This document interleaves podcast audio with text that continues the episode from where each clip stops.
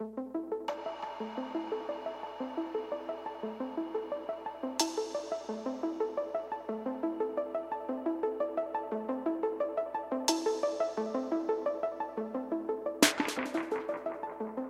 Vienen, una producción de Diario de Cuba, conducida por la periodista Luz Escobar. Palos Vienen,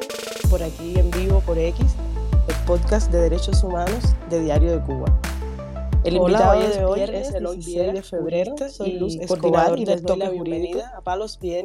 Vienen y justamente el tema que nos ocupa el podcast de derechos humanos de Diario de Cuba. En este en vivo que todo, eh, fue el informe que se presentó en Madrid, Violencia Policial en Cuba 2018. El invitado de hoy es Eloy Viera, eh, bienvenido y coordinador del toque jurídico. A los vienen. Ellos han presentado en colaboración con el Observatorio de Derechos Humanos un informe aquí en Madrid y vamos a estar hablando con Eloy sobre, sobre yo decía en la Primero, eh, vamos a hacer un, resumen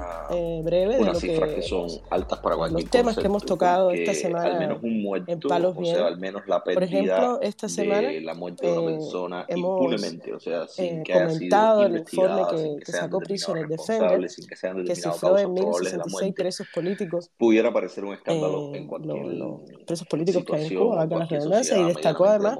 que entero, ¿no? En enero el régimen encarceló a 13 personas por motivos políticos. También hablamos de un informe de Cubalex eh, que contó en 283, 283 eventos de represión, igual ahora en este mes de sociales, del contacto con eh, estuvimos también pero ninguno de datos eh, dándole cobertura a una llamada telefónica que hicieron desde la cárcel. los presos políticos de la OCJ, ellos se comunicaron por supuesto que a mí me un centro de, de derechos humanos, este audio lo lo, compartió después en su, en, su, página web, Martín Noticias. Se trata de José Luis Castillo de la Torre y su hijo. Ambos están condenados a 11 y 10 años por el delito de sedición. Ellos denunciaron desde ahí, desde la cárcel,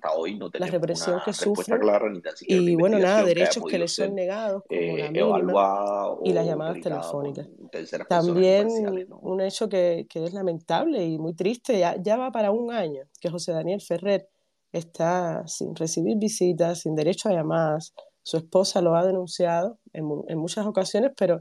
haciendo un, un, balance ya, ya se cuenta en casi un año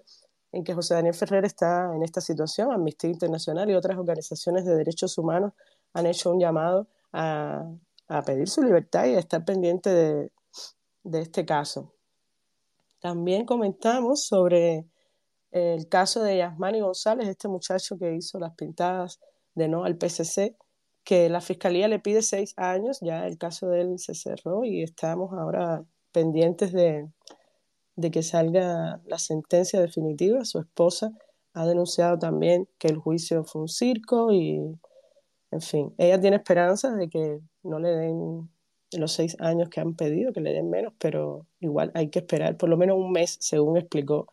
en una publicación que hizo. También igual hablamos de, desde el Combinado del Este, el preso político Yacer Rivero Boni, su, su madre lo denunció, que, que le negaron visitar a su padre que está enfermo y está grave. Su mamá decía que, que tenía miedo, que, que, el padre fuera a morir en el hospital sin ver a su hijo y, y estaba, estaba denunciando esta arbitrariedad porque ya tenía un permiso de cárceles y prisiones, pero eh, desde el Combinado del Este no querían dejarlo salir a ver a su padre. Y bueno, finalmente eh, comentamos estas dos noticias, que fue archivada la petición de amnistía para los presos políticos eh, a través de un documento que le entregaron a, Wilber, que fue el que presentó esta, esta petición, y justamente el tema que nos ocupa hoy en, en este en vivo, que fue el informe que se presentó en Madrid Violencia Policial en Cuba 2018-2023. Eh, bienvenido, Eloy Viera, a, Palos Vienen. Y quería comenzar, Eloy, bueno, estuve ahí en la presentación que hicieron y, y me pareció terrible, ¿no? El, el, balance de este informe que ustedes han, han sacado. En Cuba han muerto al menos 95 personas a manos de las fuerzas del orden en los últimos cinco años y otras 287 han sufrido violencia policial no letal. La primera pregunta que yo te quiero hacer es, ¿qué, qué valoración tú le darías a esta cifra? Si es alta, media o baja en comparación con otros contextos. Bueno, lo primero es que a mí me parece, bueno, primero buenas tardes, gracias por la invitación, Luz, y gracias por... Gracias a ti, Eloy. Bueno, yo decía en la propia presentación, y lo repito aquí, que a mí me parece una, unas cifras que son altas para cualquier concepto, porque al menos un muerto, o sea, al menos la pérdida de la muerte de una persona impunemente, o sea, sin que haya sido investigada, sin que se hayan determinado responsables, sin que se hayan determinado causas probables de la muerte, pudiera parecer un escándalo en cualquier situación o en cualquier sociedad medianamente democrática del mundo entero, ¿no? Y si tú dices que no estamos hablando de una persona, que estamos hablando de al menos 95 personas y que estamos hablando de un subregistro, porque todos estos son levantamientos de datos que se han producido, sobre todo a partir del monitoreo de las redes sociales, del contacto con víctimas que han denunciado, pero ninguno de estos datos han sido ofrecidos oficialmente por, por, parte del régimen de La Habana. Por supuesto, sabemos que la opacidad es parte de la esencia misma del, del sistema. Por supuesto que a mí me parecerían 95 muertes, un número amplísimo, sobre todo en el espacio temporal de solamente 5 años. 95 muertes equivaldrían casi a 20 muertes por año en, lo, en ese periodo como promedio y son 20 muertes que hasta hoy no tenemos una respuesta clara ni tan siquiera una investigación que haya podido ser eh, evaluada o peritada por terceras personas imparciales, ¿no? Sí, entre, entre las víctimas que, que han recogido, eh, por supuesto, ustedes destacaban que hay algunos nombres y rostros que son conocidos, pero que una gran parte eh, de, de, estos rostros continúan en la sombra y, y, que el gobierno intenta ocultar además todo el tiempo. ¿no? que, me gustaría que me, que me comentaras aquí qué fuentes usaron para, para realizar este informe y cuál fue el mayor desafío a la hora de elaborarlo. Bueno, yo lo decía en la presentación y el problema con este tipo de investigaciones es que el acceso a datos que investigadores académicos, activistas, políticos pudiesen considerar válidos, confiables, verificables, que casi siempre provienen de fuentes oficiales, que casi siempre provienen de investigaciones que han podido tener acceso al terreno, acceso a las víctimas a partir de encuestas, a partir de entrevistas y testimonios. En el caso cubano eso se hace muy difícil, muy complejo, primero por la ausencia de datos, segundo porque los datos que existen, como provienen de la oficialidad, no necesariamente son confiables, porque son datos que muchas veces para lo único que sirven es para justificar los procederes del sistema y por tanto no son completamente confiables. Y además el acceso a víctimas de represión, sobre todo cuando han sido víctimas denunciantes, es también, cuando menos, y estoy utilizando un término bastante poco peyorativo, riesgoso, para decirlo de alguna manera. Quizás ese no es el término más correcto para decirlo, pero eh, es la realidad cubana, ¿no? Y por supuesto, esas son las primeras dificultades para cualquiera que quiere eh, afrontar una investigación de este tipo, un levantamiento de este tipo. Dicho esto, eh, puedo decirte que eh, yo creo que las investigaciones en ambientes cerrados, como es el cubano y este en especial, ha demostrado que el Internet y las denuncias virtuales y el acceso virtual a las víctimas es un elemento válido para el impulso, para la recogida de datos de este tipo. Y eso es básicamente lo que se hace en esta investigación. Se ha hecho un levantamiento de la prensa, de las redes sociales, se ha tenido contacto directo con los familiares denunciantes y las víctimas y se ha intentado verificar de forma directa la mayor cantidad de información posible que ha sido levantada a través de las redes sociales o el Internet pero básicamente la fuente fundamental han sido testimonios directos de las víctimas, pero el monitoreo genérico, o sea, la determinación del universo más general, ha sido sobre todo el Internet y las redes sociales, lo que demuestra una vez más el papel que ha tenido el Internet en el proceso de transformación eh, y de rebeldía, si se quiere, ciudadana en los últimos tiempos en Cuba. Sí, en la conferencia tú afirmaste que, que este informe no era original y que el contexto cubano eh, no, no, no, era, no era único, pero me gustaría que me dijeras que, cuál era la, la, particularidad que tiene, porque sí dijiste que a pesar de no ser original, sí tenía algo que, que lo hacía único. Sí, a mí me parece que yo creo que hay que darle honor a quien uno merece, ¿no? O sea, yo no, y creo que ha sido malinterpretado por algunas personas esa frase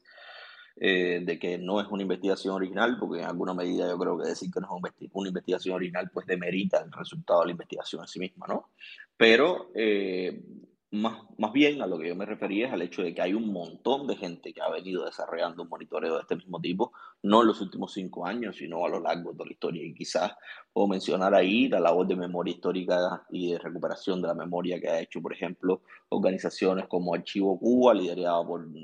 por María Huerlao, o puedo mencionar por ahí las organizaciones de defensa de derechos humanos y asesoría legal a víctimas que durante muchísimo tiempo han estado haciendo monitoreos de este tipo también, y ahí caben, qué sé yo, Cubalex, el propio Observatorio Cubano de Derechos Humanos, Prisiones Defender, que todos han sido citados como fuentes, y ahora más recientemente también el Observatorio de Prisiones y quizás un poco también Justicia en CJ, que han aportado en ese sentido. Y por eso es que yo decía que contabilizar las cifras de violencia policial y contabilizar las cifras de muerte que se han producido en, en, en, Cuba en los últimos tiempos no es un, un, hecho original y tampoco es que estemos descubriendo el agua tibia. Pero yo lo que sí creía que esta investigación tenía un carácter singular por el hecho de que ha utilizado una metodología eh, propia a los efectos de determinar que puede ser entendido como muerte, muerte producto de violencia policial. Y ha habido también un debate, de esto estuvimos conversando yo también, de qué cosa es violencia policial y por qué le nombramos violencia policial a eh, muertes o a hechos que se producen sobre todo eh, por parte de fuerzas que no necesariamente pertenecen a la policía, a ese cuerpo eh, específico de, de, orden, ¿no? Y, yo creo que eso hace singular esta investigación también. Es decir, primero, violencia policial no es solo las muertes o los hechos que se producen de mano de un policía vestido azul que forma parte de la PNR, sino que la violencia policial es parte de la facultad coactiva que tiene el Estado, que tiene cualquier Estado, especialmente los estados totalitarios donde la violencia es parte propia del sistema, pero eh, violencia policial es mucho más que la ejercida por esos funcionarios y por eso es que hablamos sobre todo en espacios cerrados de estados policiales, que son aquellos estados donde la fuerza, la coacción, la violencia se utiliza como mecanismo de control. Y eso hacía, yo creo que, eh, singular la investigación, más que nada la metodología que se empleó, los criterios que se emplearon, que no necesariamente eh, se corresponden con los que se han empleado hasta hoy por otras organizaciones, y también yo creo que la temporalidad. Llama mucho la atención decir, ok, en los últimos cinco años, cuando, hay, cuando ha habido gente hablando en algún momento, sobre todo después del 2014, que se anunció la, eh, el proceso aquel que muchos han denominado de hielo, que fue el acercamiento entre Cuba y los Estados Unidos. Se ha producido una relajación de la represión, hay menos represión en Cuba, y yo creo que los números arrojados como resultado de este informe lo que indican es todo lo contrario, ¿no? Que después del proceso de hielo lo que ha habido es un proceso eh, profundo de eh, recrudecimiento de una represión que ha dejado de ser quizás subliminal, que ha dejado de ser quizás mayoritariamente dirigida a matar al individuo interno y que en los últimos años se ha expresado en la forma clara de lo que realmente es el sistema cubano. Un sistema profundamente despótico, un sistema profundamente violento y un sistema que no duda en matar gente y dejarlo de forma impune eh, expresado. Ha habido momentos quizás cúspides en ese proceso, por supuesto, el 11 de julio, porque ha sido el momento de mayor riesgo que ha vivido el, régimen cubano en los últimos cinco años y ha respondido de forma eh, correlativa al riesgo que sufrió. Pero lo que también llama la atención de este reporte es que no ha sido solo el 11 de julio. Las expresiones de violencia explícita con consecuencias letales han precedido al 11 de julio y también lo han superado. Sí, además de eso, también eh, yo creo que el impacto que han tenido estas muertes no, o sea, al, interior de la sociedad cubana no, no, se corresponde con la gravedad de los hechos. Tú hablabas de que podía, incluso en la conferencia, de que podíamos tener en, estos últimos años eh, un, George Floyd, por ejemplo, ¿no? porque, porque la violencia policial se, se ha traducido a, a, grandes niveles. ¿no? Entonces, es, complicado porque el, el, contexto de las redes sociales y, del alcance que, que, tiene hoy una denuncia no, no, se ha traducido muchas veces en, en una denuncia concreta, o sea, contundente de este tipo de, de, situaciones. ¿A qué tú crees que se deba, que se deba esto? Yo decía que pueden haber varios factores. Yo no soy un sociólogo especialista en que puede estar influyendo en más o menos la disminución de, de, del alcance de una denuncia Pero hay varios factores que pueden estar incidiendo. En un primer orden, yo creo que ha sido mucho tiempo de represión continuada sobre eh, la oposición política y en especial eh, sobre los activistas y demás gente, defensores de derechos humanos y demás en Cuba. Y eso ha hecho que se haya producido un proceso triste pero real de normalización de la represión, ¿no? Y es lo que también podemos llamar como un desgaste de la denuncia. Pasa el tiempo, no hay cambios significativos en la situación de los presos políticos, no hay cambios significativos en la esencia del sistema y sencillamente la gente sigue con su lucha por la supervivencia y el tema de los presos políticos va quedando de la mano, la atención a los presos políticos va quedando detrás, lo cual forma parte de un proceso normal de eh, evolución de la vida. Y por eso hablo de un proceso triste,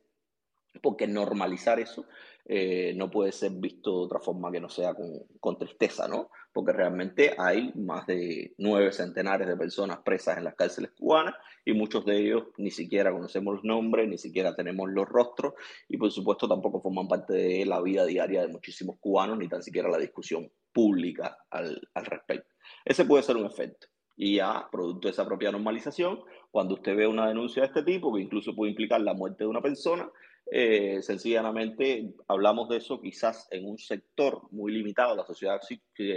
civil cubana, que es la que se dedica a la defensa constante y permanente de los derechos humanos, y también dentro del sector de la ciudadanía, que eh, yo no creo que sea muy amplio tampoco, preocupado políticamente por estos temas y que participa en las discusiones públicas. Pero también esa discusión pública, producto de la propia normalización, producto de la propia vida, muchas veces em, eh, es corta, es una discusión de dos días, tres días y ahí queda.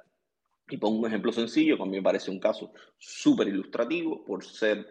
eh, demostrativo de muchísimas cosas, que es el caso de Luis Barrio, un preso del 11 de julio que falleció por falta de atención médica en una prisión, lo cual implica una responsabilidad estatal clara en la muerte de esa persona. Y Luis Barrio, uno, ni tan siquiera lo teníamos contabilizado como un preso político del 11 de julio, y dos, la discusión con relación a su muerte se fue diluyendo en apenas 72 horas, que es el proceso de discusión pública. Eso por un lado. Por otra parte, yo creo que también eh, dependerá de eh, las redes de apoyo que tengan los denunciantes.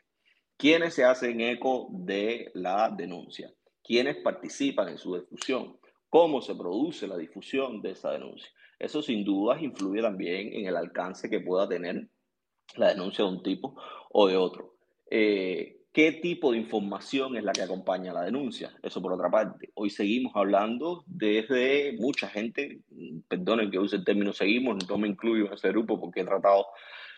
de hacerlo diferente, pero hoy se sigue hablando también desde el puritanismo teórico, periodístico, investigativo, académico, de que las denuncias de las víctimas en ambientes cerrados como el cubano tienen que venir acompañadas de informaciones documentales, de evidencias, de pruebas, de, de aquí, allá, allá. Hay mucha gente que lo exige de esa forma. Entonces aparece una madre que tiene una sospecha muy clara de que su hijo ha muerto al interior de una prisión, producto de un asesinato, y hay muchos puritanos eh, de la información que prefieren eh, poner en duda eso y ni tan siquiera dar un voto de confianza a quien debería tener todo el voto de confianza en un ambiente cerrado como el cubano, que son las víctimas. Eso es un factor que eh, existe también.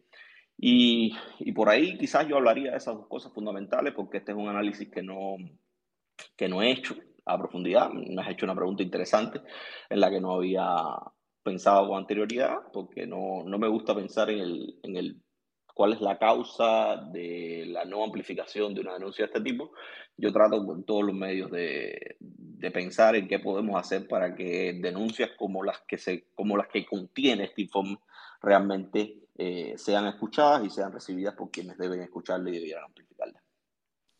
Sí, e, es complicado incluso para, un jurista, sobre, bueno, sobre todo para un jurista, aconsejar a familiares o a víctimas que, realicen la denuncia, pero hoy hay datos, hay,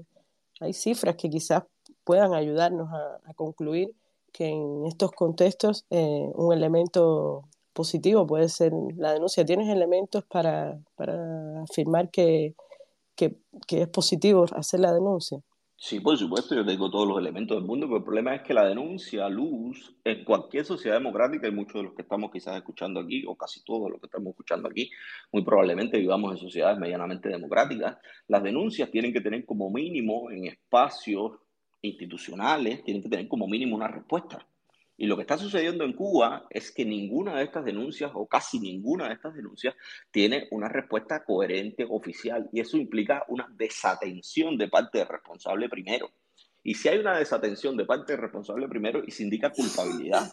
Y por eso es que yo creo que las denuncias son necesarias, porque el silencio no coloca nunca la duda del principal responsable, que en este caso es el régimen, el Estado cubano, es la persona que tenía su cuidado a ese prisionero, ¿entiendes? Y por eso es que yo, más allá de la efectividad o no de una denuncia, del uso de los mecanismos institucionales, del uso de los récords escritos en, en la formulación de este tipo de procesos, yo creo que todo eso es necesario, entre otras cosas, para eh, romper ese, ese estigma, esa idea que todavía existe en muchísima gente de que lo que falta en Cuba es información. En Cuba no falta información, en Cuba lo que falta es confianza de los receptores de la información en los gestores de esa información. Eso es lo que falta en Cuba más que nada, porque información y evidencia todos los días de que suceden cosas terribles al interior de Cuba, esas sobran. Lo que pasa es que hay una ceguera relativa, hay una ceguera que yo creo que es que parte también de algunos privilegios de gente que ha decidido decir, bueno, yo eso que pase en Taiwán lo creo, pero que pase en Cuba no lo creo. Esos son cegueras voluntarias que sencillamente parten no de la inexistencia de información, sino de que la gente lo decide. Y tú decías, yo decía en la conferencia, nosotros pudimos haber tenido un George Floyd y la gente lo que pasa es que no le creyó una madre y no le creyó una madre y no amplificó a los mismos niveles que se amplificó en los Estados Unidos la muerte de George Floyd, que hoy sabemos que fue también eh, un hecho eh, terrible, pero también estuvo muy discutido y entre otras cosas fue muy discutido por quienes creían en la denuncia y por quienes no creían en los resultados de la investigación. Pero eso es parte del propio proceso de discusión política. En Cuba ni tan siquiera tenemos eso. Y tenemos una persona como ex Duin Joel Urgeyes, y le pongo nombre porque más que números, yo creo que la gente tiene el nombre, ex Duin Joel Urgeyes fue un joven ejecutado extrajudicialmente en octubre del 2022. Yo no estoy hablando del año 1992, yo no estoy hablando de 1961, yo estoy hablando del año 2022, octubre del 2022. Hace un año y algo. Ex-Dwin lo transportaron, lo detuvieron por un hecho que, que, no tenía absolutamente nada que ver con él, porque Ex-Dwin estaba vendiendo aromatizante en la calle le habían puesto una multa unos días antes, se estaba produciendo un operativo policial buscando a otra persona y él cuando vio llegar la policía, como sucede en Cuba, porque en Cuba le tenemos terror a los cuerpos de seguridad, porque son las fuerzas represivas de un régimen que es ilegal, ilegítimo y todo lo que querramos ponerle por acá, pues es, vio la policía, estaba vendiendo aromatizante y sencillamente se mandó a correr. Se mandó a correr, resultó que la policía le cayó atrás pensando que era la persona que estaban buscando, le metieron una llave de esa de, eh, depresión en el cuello, lo metieron para dentro de una patrulla, lo llevaron en la patrulla con la cabeza metida entre las piernas y resulta que llegó asfixiado a la unidad de la policía. De la unidad de la policía lo llevaron para el hospital y el certificado médico de dice que fue asfixia la causa de la muerte. Pero aun y cuando tiene un certificado médico diciendo que fue asfixia la causa de la muerte, no hay ningún señalamiento público de la existencia de una investigación que diga mira, nosotros investigamos, los responsables de la muerte son A, B, C y D, ya le echamos 35 años, como le echaron a la gente del 11 de julio por salir a la calle, a B le echamos 52 y a C le echamos 73. Nada de eso existe en Cuba. Y esa es una muerte terrible, que pudo haber tenido la misma connotación mediática que pudo haber tenido la muerte de George Floyd. Sin embargo, eso no sucedió. No sucedió como tampoco sucedió con prácticamente ninguna de las muertes de los otros negros o afrodescendientes, como querramos llamarle, que han muerto o aliados por la espalda en los últimos años en Cuba. O sea, es un contexto que además de cerrado, es un contexto para cuya evaluación prima lo que yo he llamado también un puritanismo académico investigativo que es completamente doloroso. Doloroso para los familiares de esa víctima, doloroso para la madre de ex Duin, que fue la única persona que denunció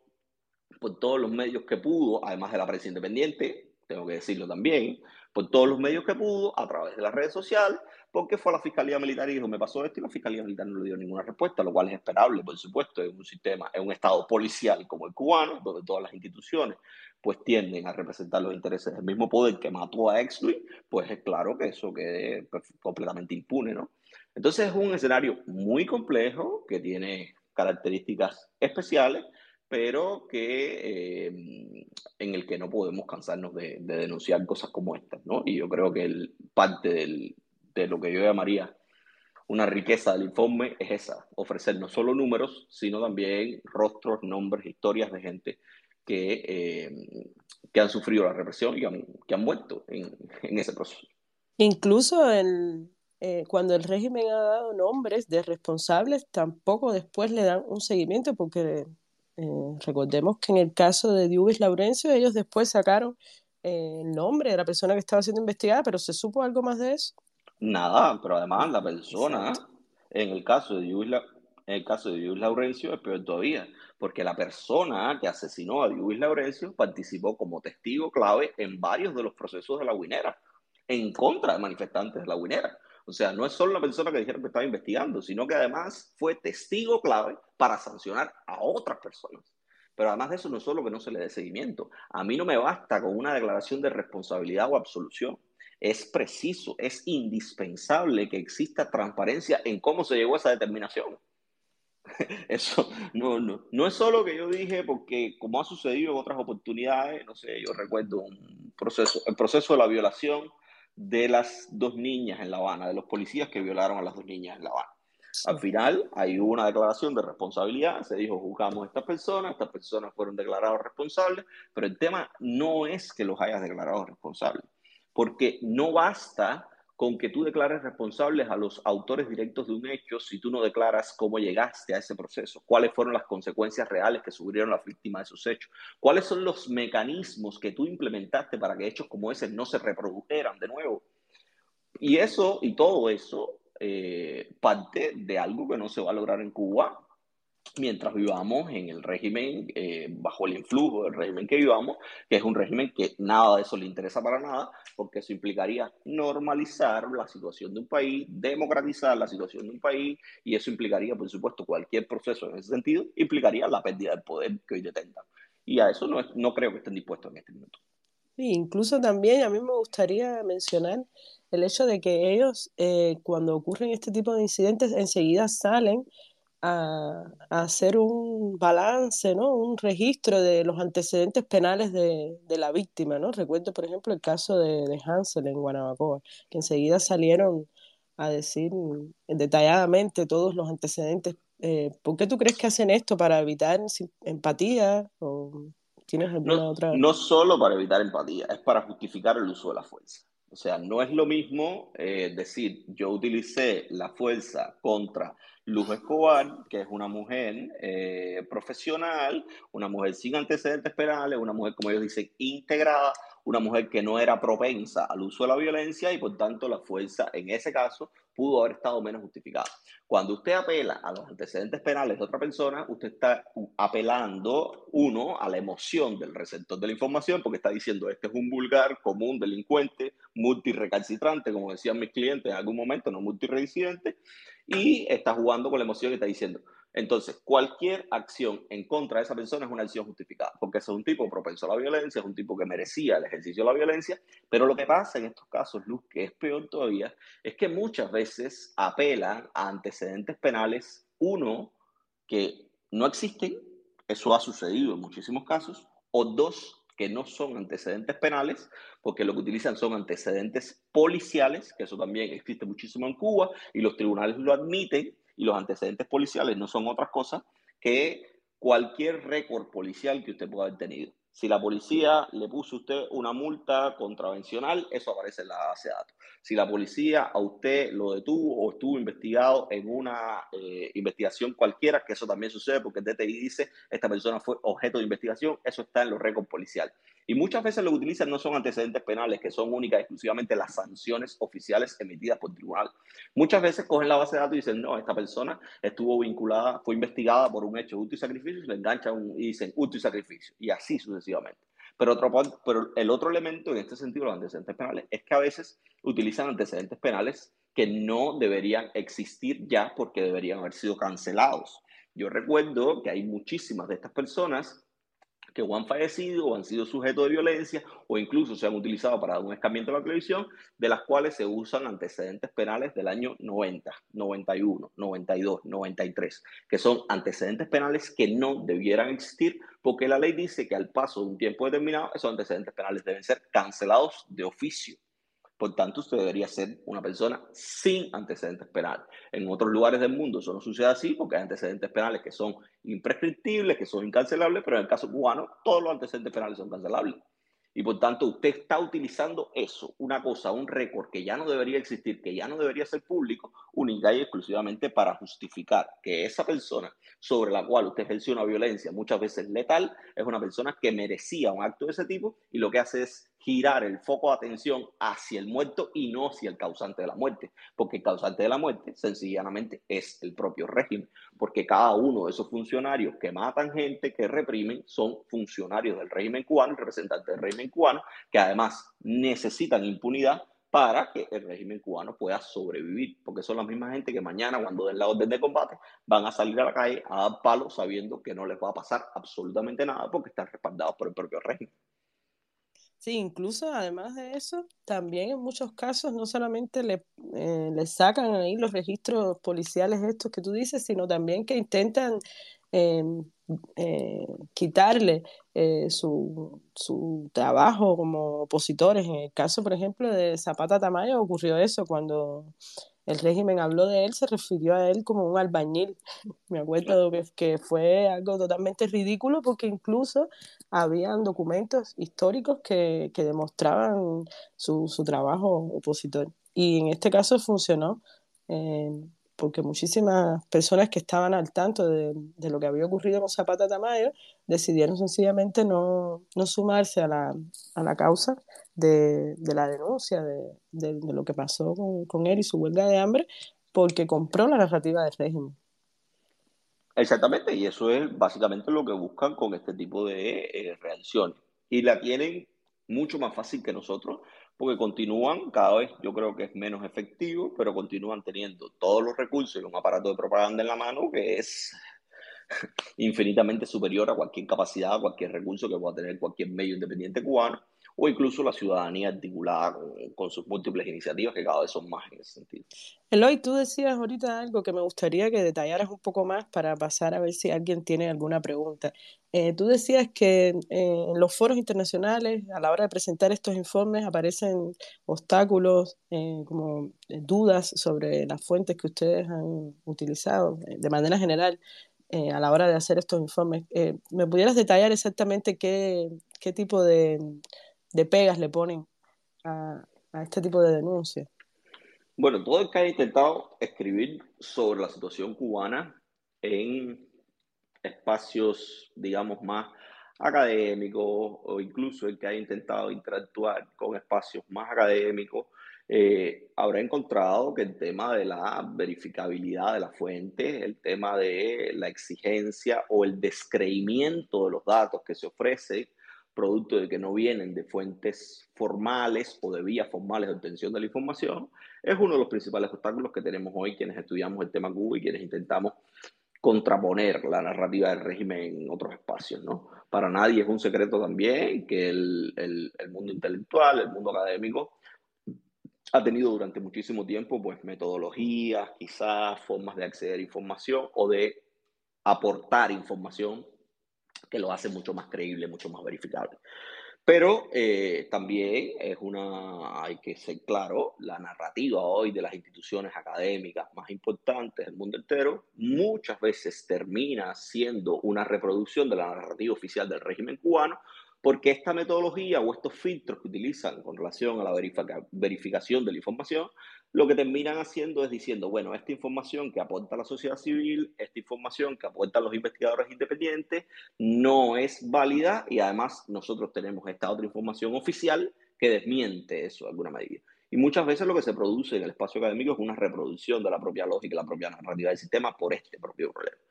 Y yo creo que esa es la principal dificultad que tiene la recepción de datos de este tipo en espacios como eso.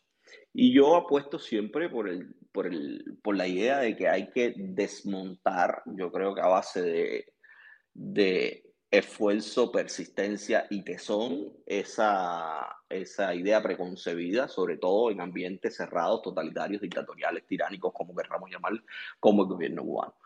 Porque las lógicas que se aplican a las sociedades democráticas no pueden ser bajo ningún concepto las mismas que se apliquen a sociedades ya contextos cerrados como el cubano. Los estándares que usted aplique para obtener información en espacios democráticos no pueden ser los mismos estándares que usted aplique a espacios cerrados totalitarios como el cubano. Y eso solo se rompe a golpe de persistencia, a golpe de insistencia, a golpe de ponerle rostros a los números. Y es un proceso en el que yo tengo que decir que los cubanos hemos avanzado bastante mucho más al menos de lo que quizás se había avanzado hace 10 años, pero que no ha dejado de ser un proceso tortuoso. Cuando tú llegas a espacios de este tipo, la gente empieza a preguntar cuáles son las fuentes de esos datos, cómo se verificó esa información, si yo puedo tener acceso también a las mismas víctimas que tú has tenido acceso. Y hay gente que no entiende que, aunque no nos guste, y por ejemplo, pongo un ejemplo periodístico, quizás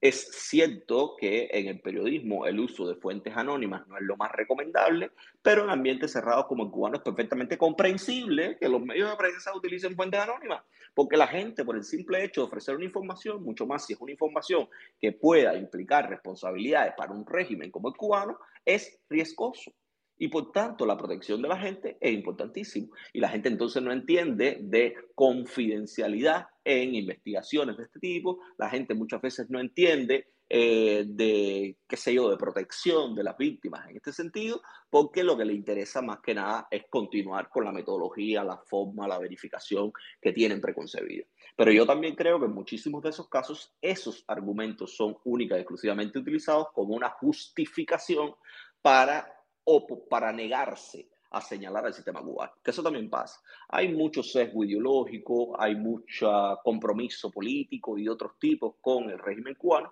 que terminan siendo ocultados bajo el argumento este de, bueno, estos datos son dudosos, usted, tú vives en Canadá, cómo coño tú tienes datos de lo que pasa en Cuba, cómo tú tienes acceso a la gente que pasa en Cuba, y eso sencillamente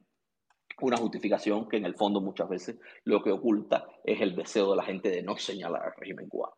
Y eso vuelvo y te repito, Lu, para terminar con esta, con esta idea, son dificultades duras que yo en lo personal he tenido que vivir en, en varias oportunidades. Por ahí anda Janet Rosabal también, que la veo ahí conectada. Sí, ahorita pidió la palabra que tiene también experiencia en ese sentido y quizás pueda dar su experiencia en ese sentido, porque además Janet, además de conocer el contexto cubano, conoce el contexto venezolano, que está haciendo yo creo que más desfachatado que el cubano desde el punto de vista de la represión y la violencia directa, pero que no deja de tener estos mismos componentes, sobre todo cuando intenta insertarse en espacios académicos o intelectuales o incluso institucionales cooptados por esta visión, yo creo que rosita fresita de parte del, del régimen cubano, ¿no? Yo creo que en la medida en que logremos eh, explicar la singularidad de la dictadura cubana, podemos tener un poco más de, de éxito, ¿no crees? Sí, no, sin duda. Y más que la singularidad de la dictadura cubana, que yo creo que, que eso ya no hay que explicárselo a nadie. El que no quiera ver es porque no Oye, todavía aquí yo me encuentro con tremenda cantidad de personajes que, Sí, Lu, pero volvemos a lo Pero yo creo que hay una ceguera selectiva. Hay una ceguera que parte de un posicionamiento, muchas veces, en el, caso, en el caso español, muchas veces ideológico, ¿no? Ahí hay como una obediencia militante que dice, bueno, eh, la dictadura cubana es de izquierda, por tanto, eso no es una dictadura, eso es lo mejor que hay. Por y todavía te hablan del éxito de la salud, de la educación. Sí, exacto, ¿no? no Como me dijo a mí un profesor en Canadá hace nada, porque Cuba tiene el mejor sistema de salud de, eh, eh, de todo el Caribe. Y yo dije, bueno, yo no sé dónde usted vio eso, yo, le digo que yo soy cubano, yo le digo que eso no es así, sencillamente, ¿no? Pero sí, tú tienes toda la razón del mundo, ahí lo que queda es seguir dando con el pico y la pala, pero también te puedo decir que hay mucha gente que hoy en este punto en el que estamos los cubanos, eh, cuando se niegan, se niegan selectivamente a ver. O sea, las imágenes del 11 de julio son más que elocuentes. La muerte de una persona como Luis Laurencio, con un video que lo recrea, como un trabajo de la prensa independiente como el que hizo Inventario, por ejemplo, para determinar cómo fue que se produjo el hecho, por dónde entró la bala, en qué momento, o sea, usted no quiere ver porque no quiere, pero además de eso tienes después una denuncia que la socializó el Observatorio Cubano de Derechos Humanos, que tiene el, acta de necropsia del propio Luis Laurencio, un documento oficial expedido por médicos legistas del propio régimen que dice que la vía de entrada de la bala fue por la espalda, no fue ni siquiera por el pecho. O sea, ese es un policía que le disparó a alguien por la espalda. Punto. Ahí están todas las evidencias. Usted no las quiere ver, no las quiere ver porque no quiere, porque selectivamente ha decidido bloquear el pensamiento racional que puede llegar a cualquier persona en función de una obediencia militante ideológica la que usted quiera poner. Eso es, yo no voy a decir ni respetable porque yo eso no lo respeto, eso me parece una desfachatez. Eso usted lo puede defender como usted entienda, pero lo cierto es que a esa gente que ha decidido permanecer de ese lado, difícilmente la podamos también cambiar. Yo creo que lo que hay que seguir haciendo es lo que hemos estado haciendo hasta ahora. Acumulando denuncias,